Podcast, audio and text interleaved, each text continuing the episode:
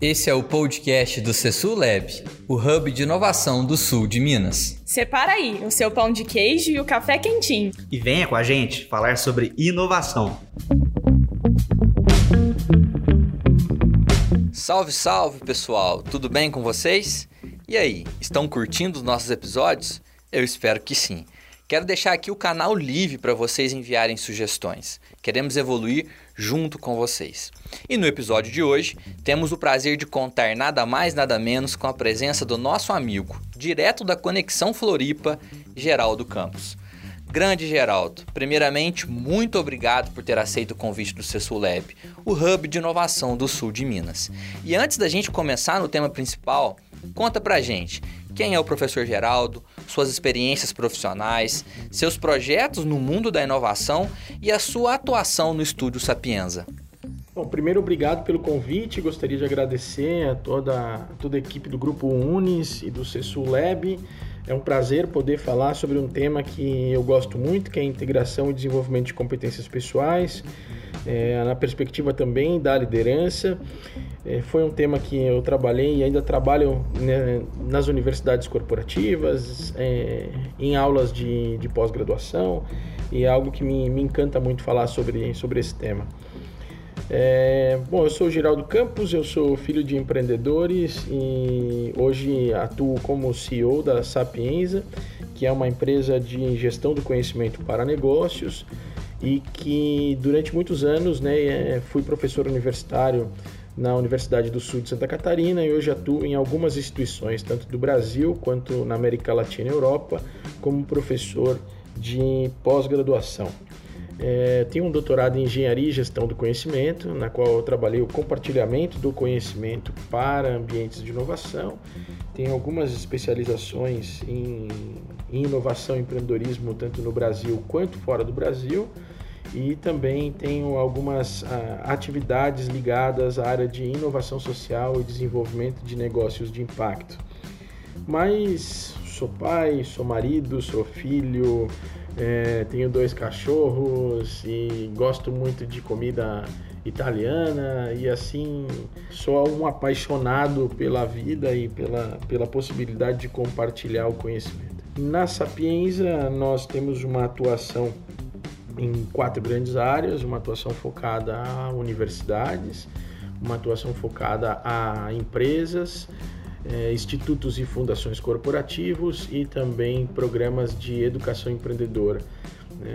E a gente tem trabalhado nesse formato, desenvolvendo né, a gestão do conhecimento dentro desses, dessas instituições. Né? A, a Sapienza nasceu em 2008, depois de uma ida à, Itália, uma imersão que eu fiz à Itália, que eu tive a felicidade de poder estudar e trabalhar junto ao sociólogo Domenico De Masi, né? possivelmente alguns conhecem como autor do Ócio Criativo.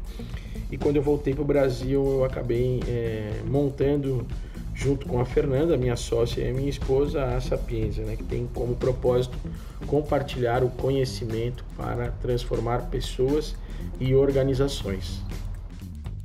Ei, Geraldo, prazer imenso em te reencontrar e ter você aqui com a gente. E pelas suas experiências, as minhas expectativas estão altas com esse episódio. Bom, já entrando no nosso tema, fala pra gente: é possível traçar um plano de desenvolvimento pessoal que contemple as principais competências exigidas pelo mercado? Como que você esboçaria a trilha desse plano? Sim, é possível sim traçar um plano de desenvolvimento pessoal que contemple as principais competências, né? Eu acho que aí, aí tem uma questão que é importante dentro desse cenário, é, é eu preciso entender quais são as principais competências que o mercado possui, né? Eu acho que existe uma multiplicidade de competências hoje, isso também tem sido de alguma forma questionado por alguns por algumas pessoas, né, por alguns autores, é, mas é sim possível de traçar um plano de desenvolvimento pessoal, por mais que eu acredite sempre que nós sempre estaremos em desenvolvimento, né? Eu acho que é mesmo uma competência que em um determinado momento você se sente é, com uma certa habilidade ou sendo uma, uma, dominância plena sobre determinada competência, eu acho que a gente está vendo, né, principalmente nesses últimos anos, é, que há uma necessidade de cada vez mais de aprender, reaprender, desaprender, né?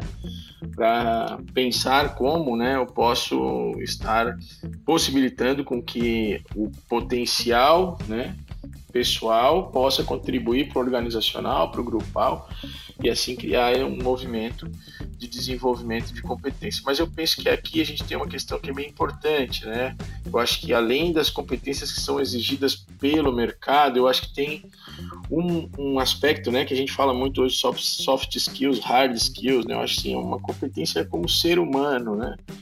Então, acho que são coisas que, que eu vou sim atender também ao mercado, mas eu também tenho um relacionamento que está fora desse, desse ambiente de negócios, desse ambiente de mercado.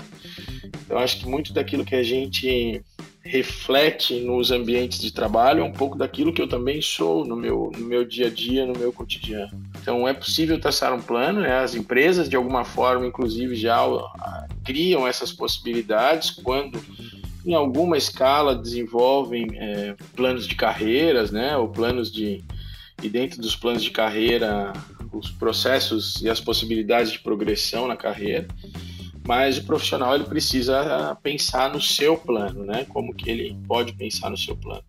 E aí ele pode ter um plano traçado de maneira formalizada, que seria o ideal, né, explicitado, ou pode ser algo informal, né, mas seria um importante, né, e eu, eu entendo hoje que as competências, né, é, elas vão mudando, né? Eu acho que o conhecimento tem prazos de validade, as competências também, que são as aplicações dos conhecimentos, né? para na, na, busca de uma performance, seja pessoal, seja grupal, organizacional. Mas sim, eu acho que sim, eu começaria esboçando uma trilha desse plano, né? A partir dos meus desejos, das minhas necessidades como carreira, da minha visão de futuro, de alguém que eu acabaria me inspirando para poder né, identificar um, alguém que está ou que já trilhou esse caminho. Então eu tentaria pensar dentro desse modelo, né? Eu acho que o que, que eu gosto, quais são as minhas necessidades, quais são os meus desejos, quando eu olho para o futuro, o que, que eu gostaria de ser, né? Quem que pode me dar algumas referências dentro desse cenário? Hoje tem muito forte o movimento de mentorias, né? Então eu posso ter alguém que pode ir me conduzindo também, me ajudando a conduzir dentro desse processo. Mas acho que é preciso se conhecer, né? A partir de, a gente fala muito de autoconhecimento, precisa se conhecer para que a gente possa também criar esse processo. Como eu comentei, nada é estático, né? Eu acho que sempre há um, um movimento de desenvolvimento. Acho que quando a gente já fala essa palavra, a gente já, já pensa, né? Eu preciso estar sempre me desenvolvendo, sempre atento para essa possibilidade professor Geraldo. Eu já tive a oportunidade de ter uma mentoria contigo sobre design thinking e sei que você é uma pessoa super conectada à inovação e aos principais ecossistemas do Brasil. E aí, por falar em competências, que tipo de competências pessoais você listaria como absolutamente essenciais em um novo líder em contexto social e mercadológico contemporâneo brasileiro? Bom, que competências, né, seria poderia listar nessa perspectiva que são essenciais para esse novo líder dentro do, de um contexto social mercadológico. Ó, eu, eu sempre sou muito fã né, de trazer algumas referências em nível mundial.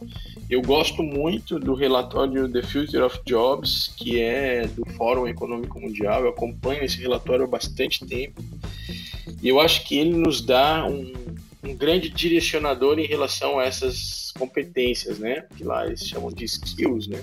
Competências. Então, assim, o que, que eu percebo, né, nesse, nesses últimos anos, e o, e o, e o Fórum Econômico Mundial acabou de, de lançar um novo relatório em, do, em outubro de 2020, na qual ele lista algumas características, né, algumas competências, não, não são características, algumas competências né, necessárias nesse momento, né como pensamento inovador e analítico, aprendizado ativo estratégias de aprendizado, criatividade, originalidade iniciativa, tecnologia, design e programação, pensamento crítico e analítico, resolução de problemas, né, e os problemas cada vez estão ficando mais complexos, né? liderança e influência social, a gente tem visto hoje aí, grande parte dos líderes de grandes organizações, de grandes corporações, não só mundiais, mas principalmente brasileiras, têm exercido uma influência social muito grande, né? ou seja, suas, suas vozes têm ecoado em algumas situações e, e hoje com as redes sociais, né, e, e, as mídias, né, de alguma forma possibilitam que isso aconteça.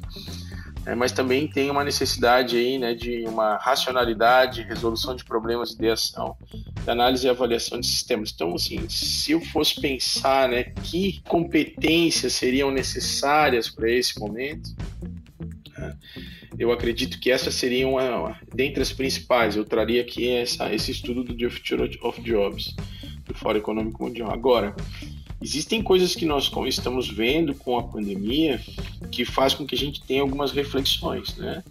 A gente começa a compreender que uma, uma competência necessária é a questão da própria inteligência emocional, né? Em virtude dessas questões de crise, né? E uma série de coisas. Então, preciso ter aí uma inteligência emocional bastante é, trabalhada para que eu possa conseguir, né? É, atuar dentro desse cenário de extrema incerteza. Então, a partir desse contexto, né, eu consigo identificar. Agora, o que a gente tem que entender também é o seguinte, né? As competências, de alguma forma, sejam elas soft skills ou hard skills, elas vão depender muito do contexto onde a pessoa está, da posição que ela tem dentro de uma empresa e qual é a tarefa, qual é o papel que ela exerce dentro desse, dessa empresa. Né? Então, isso que é bem importante dentro desse contexto. Então, eu não posso achar que essas competências que eu acabei de falar, né, que foram listadas lá, elas servem para todos, né? É, pode ser que para alguns, né, eu precisa ter um pouco mais trabalhado uma determinada competência do que outra.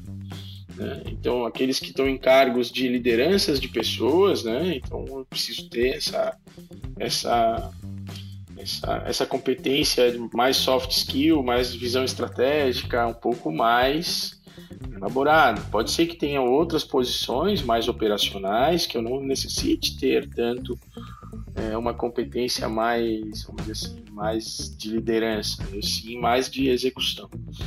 Então é algo que a gente precisa refletir. Então, as competências elas estão diretamente ligadas, né, ao papel dessas pessoas. Bom, agora o que acontece, né, né esse novo líder, né, a gente fala muito de liderança ágil, a gente fala de, muito de liderança empática, se fala muito de liderança num formato situacional, onde na minha visão a liderança ela é muitas vezes situacional.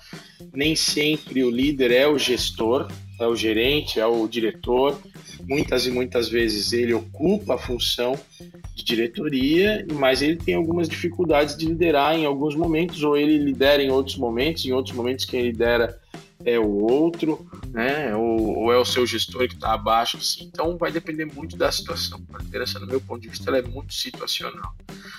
Então eu, eu traria isso. Agora o que a gente tem visto, né, é que dentre todo toda essa mistura que eu trouxe aqui, é, a gente precisa ter um líder hoje que esteja muito preocupado com as pessoas. E aí a gente vai olhar, né? São, eu estou preocupado com as pessoas e processos, eu preciso trabalhar os dois juntos, eu preciso atuar de maneira a garantir a segurança psicológica dessas pessoas, a segurança física e fisiológica, a segurança social, ao mesmo tempo eu preciso garantir né, a, a performance né, da empresa e a saúde também da empresa.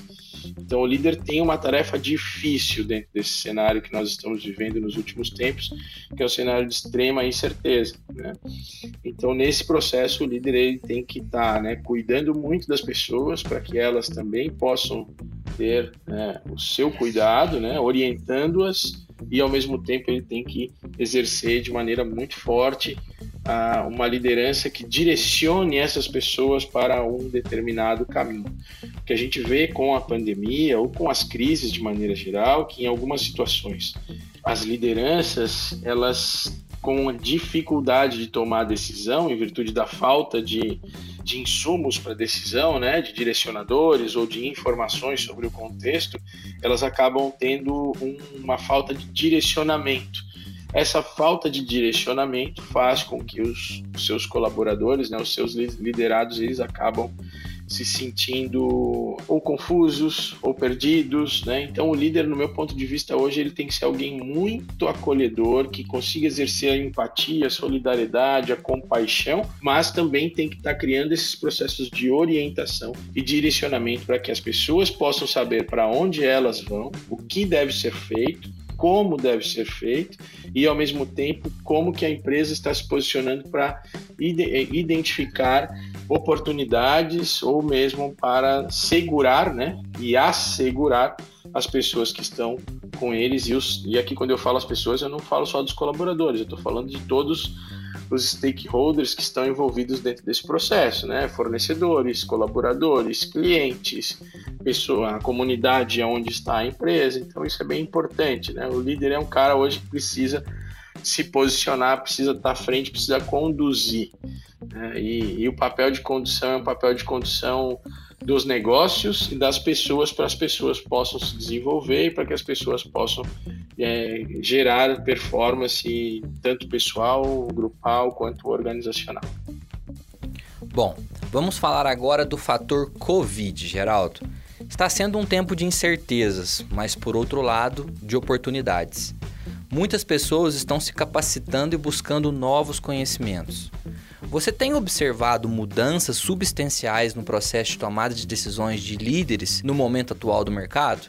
Em que medida isso foi afetada pela pandemia na sua visão? É, as tomadas de decisões elas sempre foram grandes, grandes pautas de estudo até pelos próprios pelos próprios pesquisadores, né? Existem tomadas de decisões segundo a literatura, tomadas de decisões racionais e tomadas de decisões intuitivas. Muitas vezes nós vamos encontrar alguns líderes ou mesmo gestores, diretores, né, que estão pautados, né, as suas tomadas de decisões estão pautadas em dados, né? Inclusive hoje a gente tem um movimento muito forte no Brasil, não só no Brasil, mas no mundo inteiro de empresas data drive. Os líderes buscam, né, a partir de dados, né, e informações, tomarem as suas as suas decisões, né, e se possível tomar melhores decisões. Inclusive se conectam com outros líderes né, de empresas ou de setores similares, né? E para poder buscar entender quais são as melhores práticas ou quais são as tendências ou algo do gênero. Então, e a, a tomada de decisão ela sempre foi algo que sempre foi muito estudado dentro desse processo. Em momentos de incerteza, ou de muita incerteza, como, como aconteceu com a pandemia do Covid-19 né, e coronavírus, é que você não tem nenhum tipo de direcionador. Né? O direcionador, é, o processo de mudança é um processo de mudança disruptivo. Né? Eu comento muito, se a gente achava que o que, que era, se a gente queria entender o que, que era inovação disruptiva, né? acho que o coronavírus nos mostra essa capacidade de que, que é ser uma inovação disruptiva, né? É algo que é extremamente viral, é algo que é extremamente capitalizado, é algo que é extremamente disruptivo, né? Que cria aí um caos generalizado. Então isso também foi gerado para né, a, as lideranças e as empresas. Então, a falta de direcionadores é, institucionais, governos, associações, organizações e uma série de outras situações que, infelizmente, no nosso país a gente teve mais acentuado do que em outros países, é, fez com que não soubéssemos para onde irmos, né, ou não soubéssemos o que pode acontecer amanhã. Porque os gestores hoje, né, de alguma forma, sejam eles de qualquer tipo e tamanho de empresas, eles estão muito muito em dúvida do que fazer. Fecha uma empresa, abro uma empresa, é lockdown, é lockdown parcial. Quantos funcionários eu tenho? Quantos funcionários eu vou ter né, daqui a pouco? Né? Quantos que os clientes vão continuar consumindo da mesma forma que consumiam antes? Então, o que a gente consegue prever, né? A gente está aqui nesse período, nós estamos aí há um ano da pandemia, nós vimos que em algumas situações, algumas empresas não conseguiram se preparar e aí a tomada de decisão ela é muito afetada, principalmente pela relação das incertezas do que, que virá. Mas aí tem uma outra situação dentro desse processo. Tá? É, eu gosto sempre de tentar olhar sempre os dois lados, né? Vamos enxergar agora o lado das oportunidades, entendendo que isso eu, falava sempre até antes da pandemia, dizia o seguinte: nós já vivemos num mundo de incertezas. Né? A, a, gente falava do mundo VUCA, né? agora estamos falando do mundo BANG. Então, assim, eu, eu, brinco que no Brasil ou em países em desenvolvimento, As pessoas já nasceram no mundo, já nasceram nesses ambientes de incerteza. Então, o que, que nós precisamos fazer quanto empresas, quanto empreendedores, quanto pessoas, é como é que eu surfo nessas incertezas? Então, a gente está tendo ondas, como é que eu surfo essas ondas? Essas ondas que a gente está vendo do coronavírus, por mais que não seja nada, nada, nada bom o que aconteceu, pelo contrário, é uma tragédia no Brasil e no mundo. Mas as empresas hoje têm a oportunidade de ocuparem os vazios institucionais. O que eu quero dizer com isso? Se eu, como empresa, que estou um pouco mais estruturado ou que tenho uma capacidade empreendedora maior né, é, e consigo inovar, ou mesmo consigo me agrupar com outras empresas para criar redes, e eu consigo identificar as lacunas de instituições ou de outras empresas que estão sendo deixadas no mercado, se eu tenho uma, uma competência essencial, um core competence, ou outros tipos de competência, ou junto as minhas competências com outros, com outros parceiros e crio redes, né? E aí eu potencializo as minhas competências e as dos outros também eu acabo ocupando esses vazios que estão sendo deixados por organizações, por instituições. Então isso acaba sendo uma oportunidade, né? Por quê? Porque sempre uma crise, independente de uma crise como essa que nós estamos vivendo, sempre uma crise ela cria um certo caos, esse caos cria vazios, cria gaps, cria lacunas e alguém precisa ocupar essas lacunas até para que a gente possa criar um novo normal. Por isso que a gente chama de novo normal. Estou no normal, criou-se uma ruptura, por meio de uma crise ou não, né? criou-se um caos, criou-se vazios, agora eu preciso redesenhar esses, esses vazios que foram deixados por alguém. Por isso que a gente tem visto hoje no Brasil uma quantidade muito grande de investimentos na área da saúde ou empresas investidas na área da saúde, porque a gente tem uma série de lacunas e vazios institucionais dentro desse, desse processo. Então há uma, uma coisa que é bem interessante quando a gente fala de incertezas, mas eu tenho que olhar para essas incertezas e tentar enxergar oportunidades dentro das incertezas. Nós já vivemos um mundo de incertezas há bastante tempo, por isso que né, é, no início dos anos 2000 foi cunhado o termo VUCA, né, volátil, incerto, ambíguo e complexo e nos mundo, no, nos países né, do mundo em desenvolvimento, isso é cada vez maior. Então, nós brasileiros, de alguma forma, inclusive, somos muito mais adaptáveis do que outras, outros países em virtude dessas, dessa capacidade que nós temos de enxergar oportunidade dentro do caos. E para os empreendedores, isso não é uma coisa boa que eu vou falar, mas o caos, os problemas, é o melhor mundo para quem quer empreender porque o empreendedor ele vive né, para resolver problemas, para criar soluções e redução de problemas. Né? E com essas soluções para determinados problemas, ele vai desenvolver as, os seus negócios, as suas atividades, sendo estas né, é, com, com foco no, no, no lucro ou com foco no lucro mais impacto socioambiental. Muito bom. E Geraldo, nós temos ouvido muito aqui no CESULEB o conceito de core competence. Como que as competências pessoais dos líderes interferem na definição e fixação dos atributos da marca das empresas? Qual sua opinião sobre isso? Bom, dentro do conceito de core competence, eu sou as competências essenciais da empresa, né? O, o que, que, realmente qual é a competência da empresa, né? É, eu, eu entendo que as competências pessoais dos líderes interferem na definição e fixação dos atributos da marca da empresa? Essa pergunta é uma pergunta muito boa, porque assim, os líderes eles devem ser, né, é, contratados pela empresa a partir do momento que se identifica né, que ele possui determinadas competências para atuarem em determinadas posições da empresa. Essas competências pessoais ou profissionais, elas devem estar desenvolvidas de tal forma que possam contribuir para o core competence da empresa e que de alguma forma eles também contribuem para que isso aconteça ao longo do tempo. Qual é o papel das empresas nessa perspectiva né, do desenvolvimento de competências e de lideranças? Que aqui eu acho que não tem só o desenvolvimento de competências em cima do desenvolvimento de competências e liderança. É a busca da singularidade. Singularidade das empresas, que vai demonstrar inclusive a sua core competence para o desenvolvimento é, e a criação de uma maior vantagem competitiva sobre os seus concorrentes. Então, esse cenário é um cenário que ele é importante.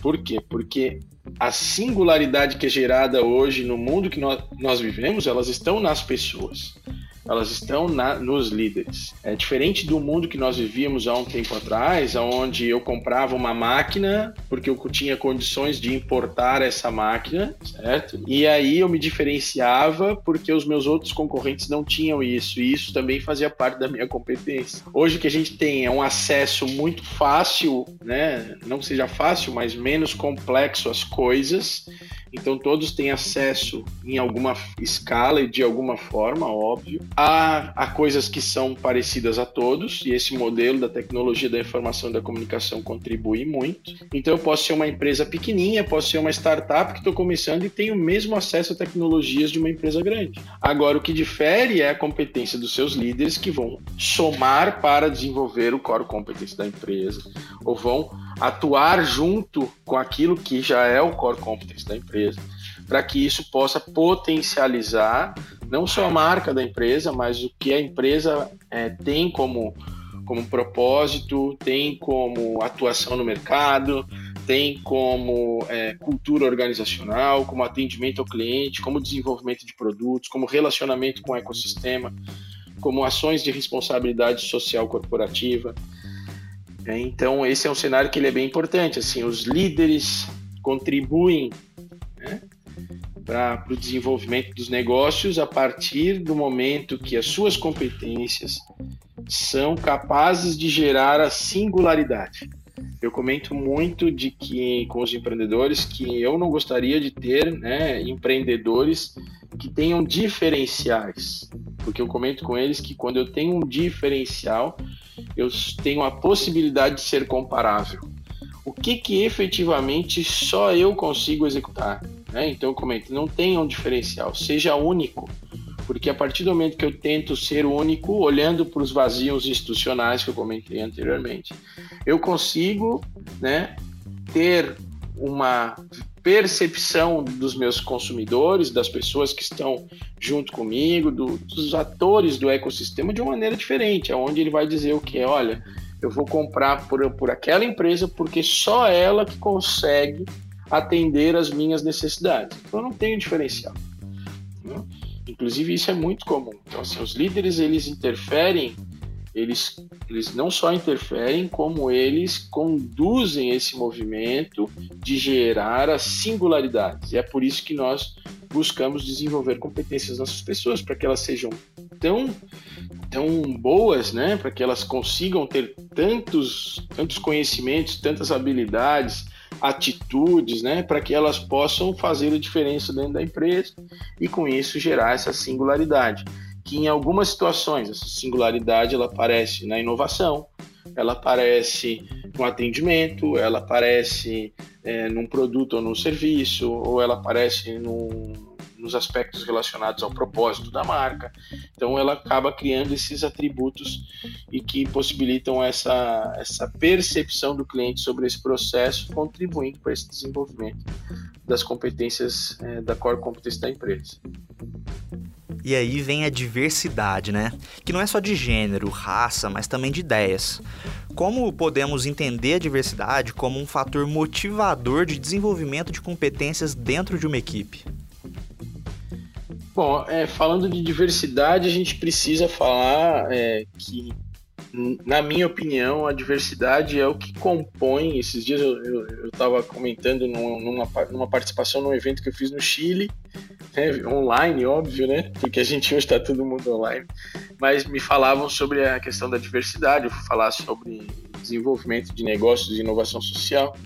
Me perguntaram sobre diversidade também e eu respondi a uma, uma, uma jovem empreendedora chilena. Eu respondi para ela que a diversidade é o que cria as cores do mundo. Essa foi a minha resposta, que depois saiu assim, eu fiquei pensando aquilo, fiquei pensando, puxa vida, né? Mas sim, eu acho que a diversidade, primeiro, eu acho que não existe, não existe não ter diversidade. Tá? Eu acho que até essa fala fica, pode ficar confusa. mas assim, eu não consigo enxergar uma empresa que não tenha diversidade dentro da sua equipe, dentro das suas ações, que não considere essas coisas. Por uma simples razão. Nós vivemos num país que é diverso.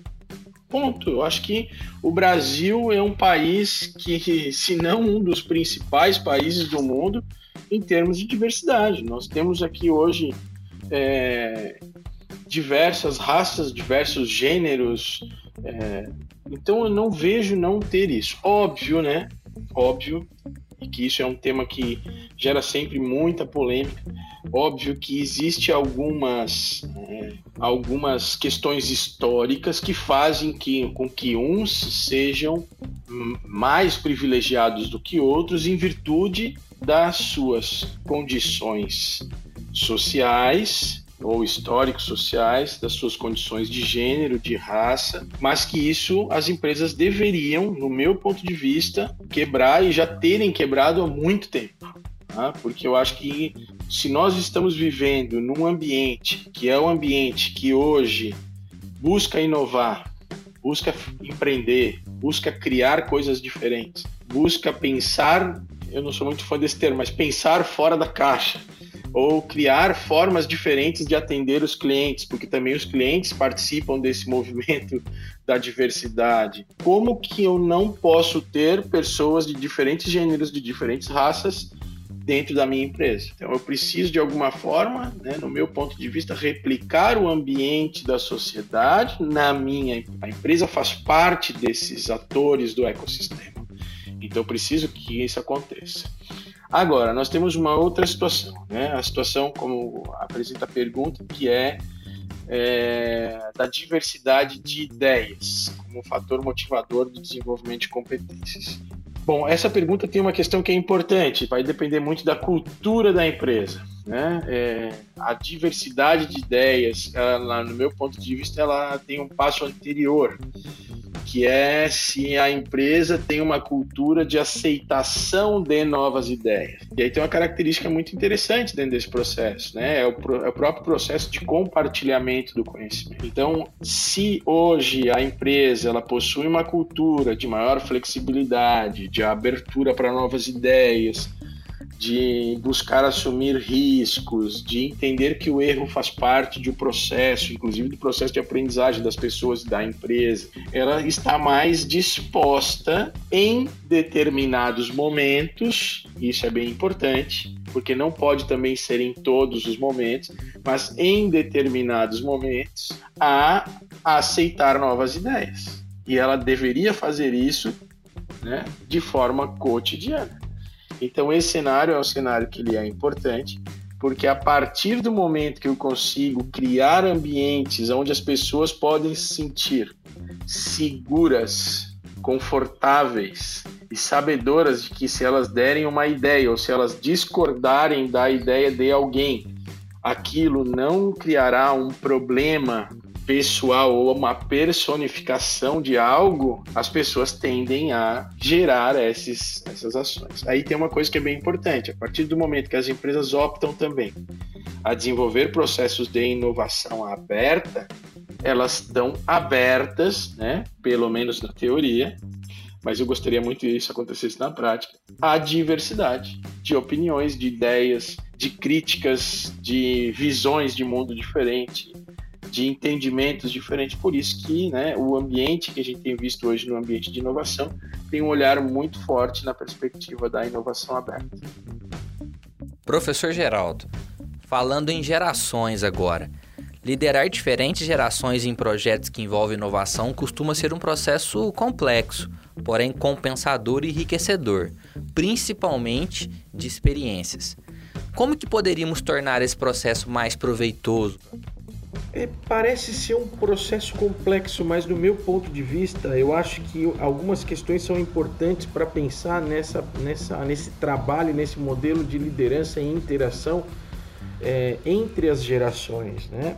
Eu acredito que criando um ambiente onde esse ambiente seja um ambiente de respeito mútuo, na qual as pessoas possam se sentir seguras para compartilhar os seus conhecimentos para propor ideias, para dialogar sobre temas e ao mesmo tempo refletir sobre as possibilidades, as oportunidades, os recursos, reduz de certa forma essa complexidade entre as gerações. Óbvio, né, que alguns que têm um pouco mais de experiência de vida, de mercado, têm algumas tem algumas aprendizagens diferentes do que aqueles que estão iniciando nas suas carreiras ou nas suas atuações. E aí é uma coisa que é importante, não é melhor ou pior no meu ponto de vista, é diferente. Né? Aquilo que nós conversávamos, como a gente falava da diversidade. Então, há sim um processo que precisa ser feito, a necessidade de ter um pouco de tranquilidade, de paciência, principalmente de equilíbrio emocional dentro desse contexto, que possibilite com que as pessoas se sintam valorizadas, se sintam respeitadas e ao mesmo tempo possam de forma é, tranquila e segura dialogar porque aí a gente começa a criar um outro movimento, que é o movimento de considerar os conhecimentos, as experiências e as, e as maturidades de cada um que são os atores desse processo. Fantástico, Geraldo. E diante de tudo isso que você tem visto e estudado, para você, nós temos algum estilo de liderança específico que vem se saindo melhor no mercado de hoje? Eu creio que há alguns estilos de liderança né, que a gente observa é, no, nosso, no nosso cotidiano, mas hoje, em virtude da pandemia, em virtude de todos esses últimos acontecimentos que nós temos tido aí nos últimos um ano e meio, mais ou menos, eu acho que a liderança empática é uma liderança na qual a gente vai necessitar muito e exercitar muito ao longo dessas últimas, desses últimos dois, três anos e um pouco mais aí para frente. Por mais que a gente saiba, né, é, que a liderança ágil ela é muito importante, mas eu preciso também ter esse desenho da empatia dentro desse formato. É sempre quando eu for falar, eu acho que quando se fala de liderança, a gente tem que colocar o ser humano no centro do processo sempre. Né? É um olhar muito mais ligado a pessoas do que a processos, mas eu acredito que hoje uma das principais questões ligadas, um dos principais estilos de liderança está relacionado à liderança empática. A gente está chegando ao fim do nosso episódio. Mas antes, como o conceito de biofeedback se liga ao desenvolvimento pessoal? Em uma maior escala, quais seriam os efeitos positivos no âmbito organizacional? Bom, se nós entendermos o, o biofeedback né, sendo um método usado para a promoção da saúde mental ou da melhoria né, do, do bem-estar desse colaborador, é, eu acredito que a gente tem aí algumas questões que são muito importantes dentro dessa perspectiva quando a gente fala né, do desenvolvimento individual, que também vai contribuir para o desenvolvimento do grupo, né? no caso da organização, e da própria organização ao longo do tempo. Então, eu acredito muito que essa redução do estresse, gerenciamento do estresse, da ansiedade, né, ele possibilita com que a gente consiga criar né, uma melhora da qualidade de vida, seja ela no trabalho e uma melhora da qualidade de vida daquele sujeito. Tá? Então, dentro dessa perspectiva, a minha visão é que cada vez mais, e a pandemia tem nos mostrado isso, cada vez mais nós precisamos ter tá, é, um olhar para a segurança psicológica desse, desse indivíduo, né? E ao mesmo tempo fazer com que ele possa né, é, criar um movimento de autoconhecimento para que ele possa com, compreender né, quais são suas emoções, os seus sentimentos e a partir disso ir é, identificando né, quais são as suas necessidades, inclusive os seus desejos. O que a gente tem visto dentro desse movimento que nós estamos passando nessas, nessa pandemia é um aumento muito grande da saúde, das doenças mentais, né? em virtude aí dessa relação da ansiedade, da insegurança da própria perda de entes queridos ou da, da do, da própria doença, no caso do, do Covid-19, né? E que isso de alguma forma tem um impacto na vida individual e na organização em virtude né? do turnover, do absenteísmo e de uma série de outras questões que geram de alguma forma o afastamento desse colaborador. Uma questão importante, né, que nós temos que observar é que algumas profissões baseadas em conhecimento, elas fazem com que os, o, né, em virtude da pandemia e do isolamento físico, faz com, fez com que a gente viesse para o home office. Né? O home office tem sido, de alguma forma, um grande desafio para todos, porque trouxe para o ambiente da casa, para aqueles que têm família, filhos, né? É, e que moram com esses, com esses entes, né? é, trouxe para o ambiente da casa a complexidade da vida familiar, né?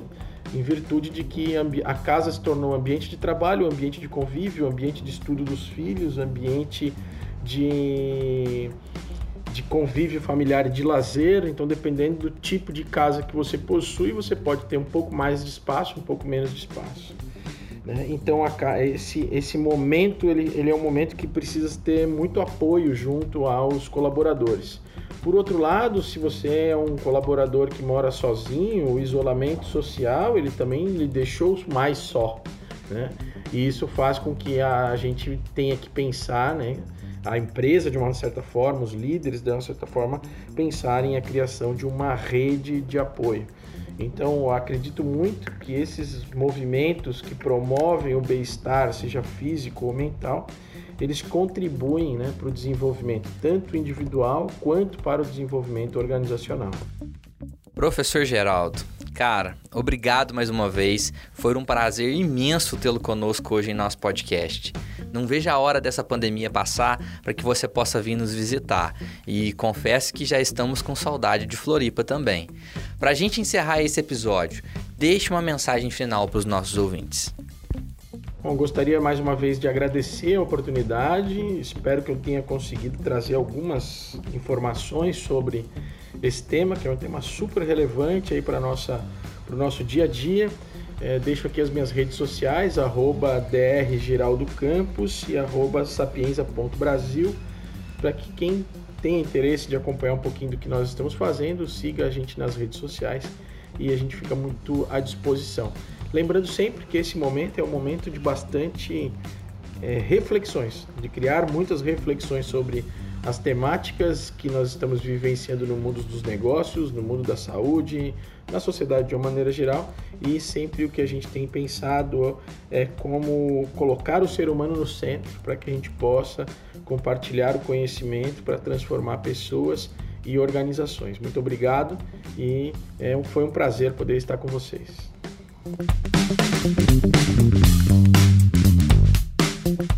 Muito bom, meninos.